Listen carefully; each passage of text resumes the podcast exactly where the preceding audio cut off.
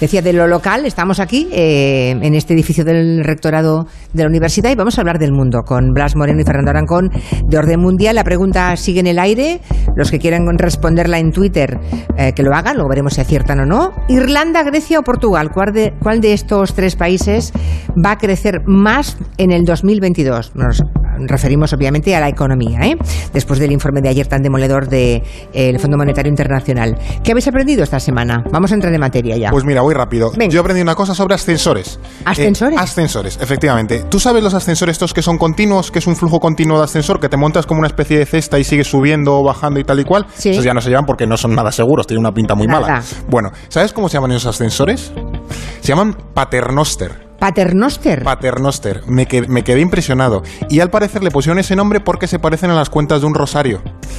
ah, ah, muy bien. que Yo pensaba que... como dando vueltas Vale, y es como que- las cuentas de un, de un rosario. Yo creía que era porque rezaban para no caerse. Pero probablemente también. Igual también. Tiene bastante sentido. Yo no me montaría en uno de esos, pero... Eh, ¿Y tú qué has eh, aprendido, Blas? Pues yo conocí la historia de un tal Lauri Torni, y os digo quién es este señor, que es el único miembro de las SS alemanas, o sea, un, un soldado nazi, que está enterrado en el cementerio de Arlington, en Estados Unidos. ¿Y eso? Ese cementerio tan famoso en el que están los veteranos de guerra estadounidenses con todos los honores, ¿no? Este señor era finlandés, luchó contra la Unión Soviética en la guerra de invierno entre su país y la Unión Soviética, luego para seguir luchando contra la URSS se unió a los alemanes, a los nazis, y luego se fue con Estados Unidos a luchar en la guerra de Vietnam. Madre mía. Y murió allí. Entonces, Ya. es un héroe de Ya. guerra para tres países diferentes. O sea que por haber luchado en Vietnam le, perdo- le perdonaron el pasado nazi. Claro, exactamente. Y está enterrado con los héroes de guerra estadounidenses, a pesar de haber sido un finlandés que luchó contra la Unión Soviética Ya. con, los, con los nazis. No le veo la lógica ética, pero igual soy yo que soy raro. Era un poco yonki de la guerra ese a lo señor, mejor ¿eh? pegaba tiros bien, no sé si se Sí, daba de la guerra, sí, pero sí. vamos. Bueno, preguntas de los oyentes. Empezamos con una pregunta que hace Cristina. Nos ha escrito por Instagram para preguntarnos por la situación de las protestas en Irán.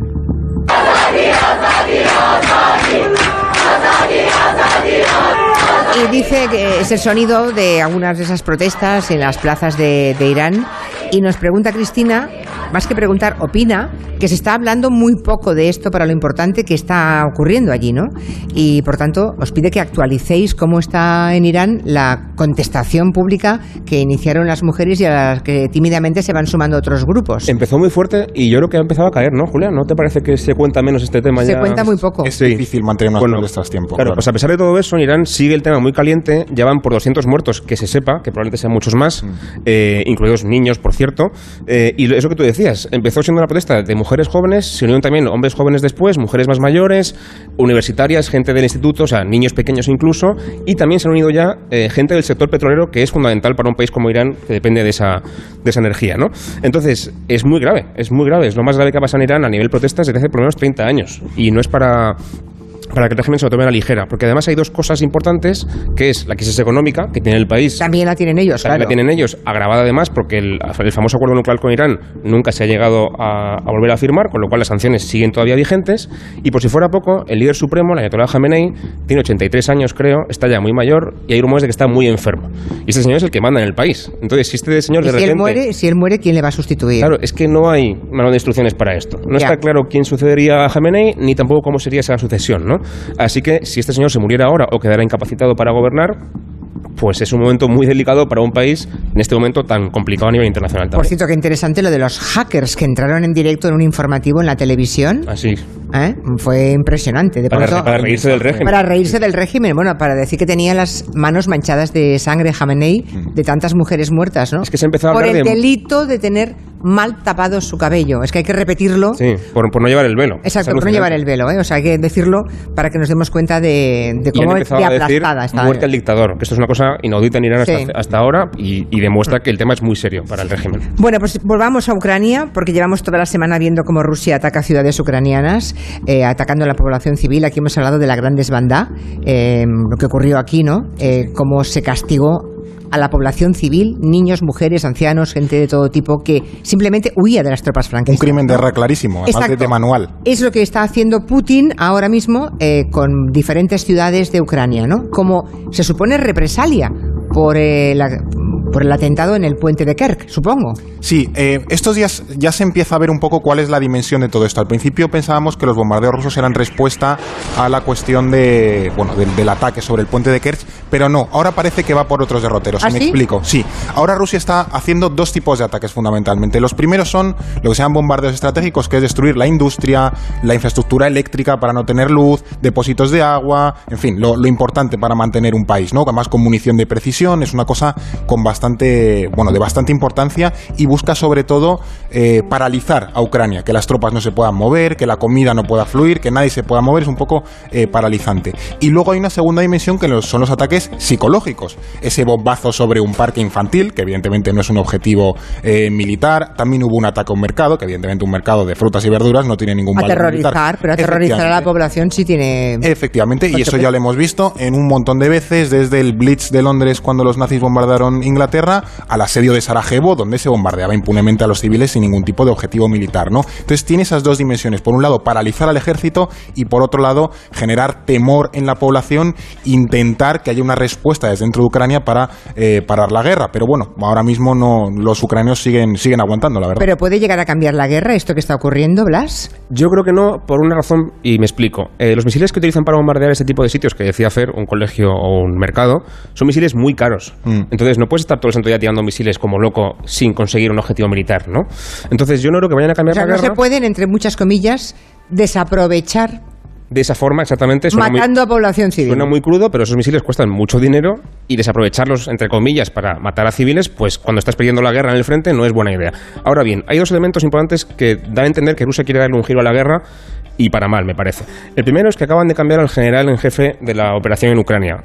Y han puesto un tío que se llama Sergei Surovikin, que no sonará seguramente, pero que es el responsable de llevar la guerra en Siria. Y fue el que inventó la idea esa de vamos a arrasar, por ejemplo, la ciudad de Alepo y a su población civil para doblar la mano a la resistencia siria. O sea, es un tío conocido Le como... llaman el carnicero, ¿no? Es el carnicero de Siria. Entonces, eso tiene pinta que apun- apunta, vamos, a que este señor va a instigar todavía más esos bombardeos contra civiles para atemorizar a la población. Así que malas noticias para la población civil ucraniana. Sí, porque esto igual va a ser ese tipo. Claro, ese tiene- tipo tiene le experiencia en acaban Chechenia. de, claro, le acaban de nombrar. Viene de, es de- una declaración de intenciones. claro, Claro. Es que yo creo, yo, yo solamente su nombramiento ya es para asustar a la gente. Claro. Viene este tío a por vosotros, ¿no? Sí. Que además tiene experiencia en Chechenia. de bueno, toda la vida, cuando nombran a alguien el carnicero de no sé dónde, ese muy buena pinta. No mala cosa, mala cosa.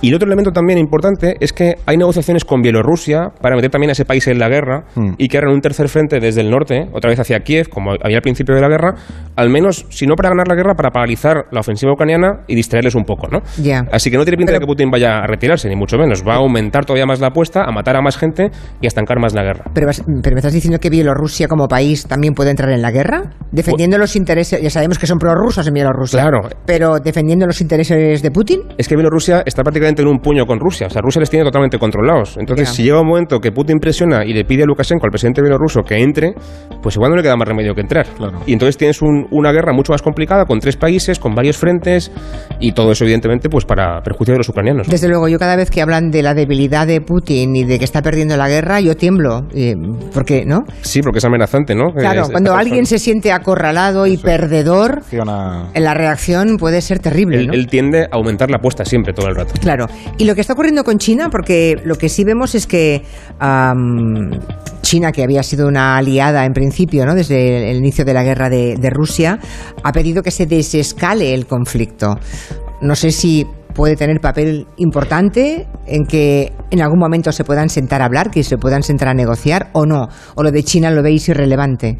Bueno, China tiene un papel muy relevante porque, como sabemos, es de los principales apoyos a Rusia. Y desde el principio del conflicto ha hecho un poco de funambulista, estos del circo que van ahí sobre el alambre caminando, para intentando equilibrarse para no disgustar a unos y a otros, porque China también se juega mucho en esta guerra, indirectamente, pero se juega eh, muchas cosas. Eh, han criticado muchas veces eh, los ataques, han pedido desescalar el conflicto, han pedido planes de paz, pero nunca criticando abiertamente eh, a Rusia. De hecho, ayer en la Asamblea General de la ONU hubo una, se votó una resolución en la que bueno, se condenaba la, la anexión, se pedía condenar, de eso iba la, la resolución, eh, la anexión de, de Rusia de estos territorios, ¿no? que se ha, dicho que, que son para, para ellos. Bueno, pues hubo cinco países que apoyaron a Rusia, entre ellos Bielorrusia y Corea del Norte, o sea, los, Sí. lo- los buenos, básicamente. Exacto. Eh, hubo 35 abstenciones, entre ellas China, por ejemplo, y luego hubo 143 votos a favor de condenar esa anexión. Es decir, prácticamente una mayoría sustancial del planeta ha condenado, lo que habla también mucho de que si Rusia solo tiene cinco apoyos, está bastante aislada diplomáticamente, porque hasta las tensiones intentan no posicionarse. Entonces es un poco ahí ponerse de, ladillo y se, y se, dice mucho. Y de los que le apoyan, ¿quiénes son? Además. efectivamente. Siria, Corea del Norte, claro, lo mejor de cada casa. Y luego también, por ejemplo, en la Unión Europea, la reacción de estos días ha sido tremenda. Ayer Borrell se puso caliente, pero es que hoy ha dicho esto. To be clear. Por ser claro, los que apoyamos a Ucrania, los Estados miembros de la Unión Europea, la OTAN, no echamos faroles tampoco. En caso de un ataque nuclear contra Ucrania responderemos no con otro ataque nuclear, pero desde luego será una respuesta tan poderosa desde el punto de vista militar que el ejército ruso será aniquilado, así que Putin no debería farolear. Yo no, no recuerdo haber escuchado, ni siquiera al secretario general de la OTAN, un mensaje tan contundente y tan amenazante como este de Josep Borrell. La Unión Europea, que es una cosa bastante calmadita, así hasta paniaguada a veces, ha sacado la zapatilla. Y cuando te sacan la zapatilla es que sal corriendo que la puedes. La se supone que Borrell no se tira a una piscina diciendo esto, sino um, sabe que tiene todos los países y de detrás. Hecho, el otro día dio un discurso ante los embajadores de la Unión Europea, es bastante interesante, y dijo que, claramente el mundo está cambiando que la Unión Europea necesita cambiar y necesita eh, dejar de depender de los países de lo que hemos dependido. Estados Unidos para nuestra defensa no podemos depender de ellos y tampoco podemos depender de China para traer de allí todo lo que consumimos. Que Europa tiene que industrializarse y defenderse a sí misma porque el mundo va a cambiar. Lo que pasa es que estamos en una escalada que no sabemos cómo acaba, cómo va a acabar esto.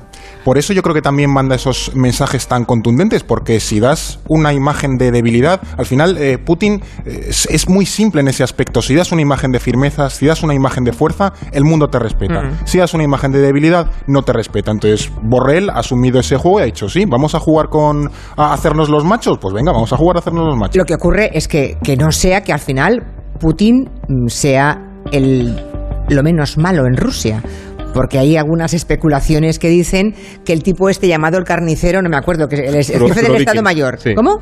Eh, el, que está en, Ucrania es sí, Surovikin, pero Surovikin, Gerasimev, este. Pues, claro, eh, he estado leyendo algunos artículos de política internacional y, lo que dicen es que ese tipo podría ser, si va mal la guerra y pierde y tienen que cargarse a Putin, la jefatura del Estado, que podría tomar el relevo. Imaginaos, o sea, que podría ser hasta el mal menor Putin. Tenemos siempre la tentación de pensar, ay, si se fuera el loco este, que iría todo? Y no nos llevamos a engaño, es al revés. Es Él es el que controla un poco a los radicales en Rusia y a su alrededor en el Kremlin hay gente muy tarada y muy radical que estaría dispuesta a bombardear Ucrania hoy con un arma nuclear sin ningún, eh, ningún problema, ¿no? O sea, hay gente en Rusia que, le considera blando a Putin. Y, es, de los por blando. moderados, eh, con muchas comillas, pero dentro de lo que es el, el juego de poder en Rusia, Putin está más o menos moderado cuidado con lo, que, deseamos en este tipo de cosas. Sí, sí. Oye, antes de despediros, bueno, vamos a ver cómo está la encuesta. ¿Tenemos por ahí el resultado? Espera, que voy a coger, que no lo tengo aquí. Como no, tengo ordenador, cuando hago el programa cara al público no estoy mirando ningún ordenador. A ver cómo está el resultado. ¿Lo tenéis vosotros por ahí? No, voy a verlo yo. Ahora me lo pasan. Pero espero que no tengamos... Aquí está, espera. Vamos a ver. Hemos dicho... ¿Cuál de estos países va a crecer más económicamente en el 2022? ¿Irlanda, Grecia o Portugal? Que sepáis que los oyentes la mayoría de los oyentes, un 52%, cree que es Portugal la que va a ganar, la que va a crecer más económicamente, seguida de Grecia con un 28% y en última instancia Irlanda con un 20%. O sea, más de la mitad de los oyentes creen que Portugal es el país que más va a crecer. Bien, ¿es correcto? ¿Es Portugal? Ah, espera, que no, espera, espera. Y la respuesta correcta es... Un momento, ahí dice que no. ¿Qué cree usted? ¿No? ¿Qué país cree que puede ser? Nadie confía en Portugal. Nadie, no, nadie. ¿Alguien más cree que es Portugal? No, no, no. Por ahí, a ver qué más, a ver qué nos dice por ahí.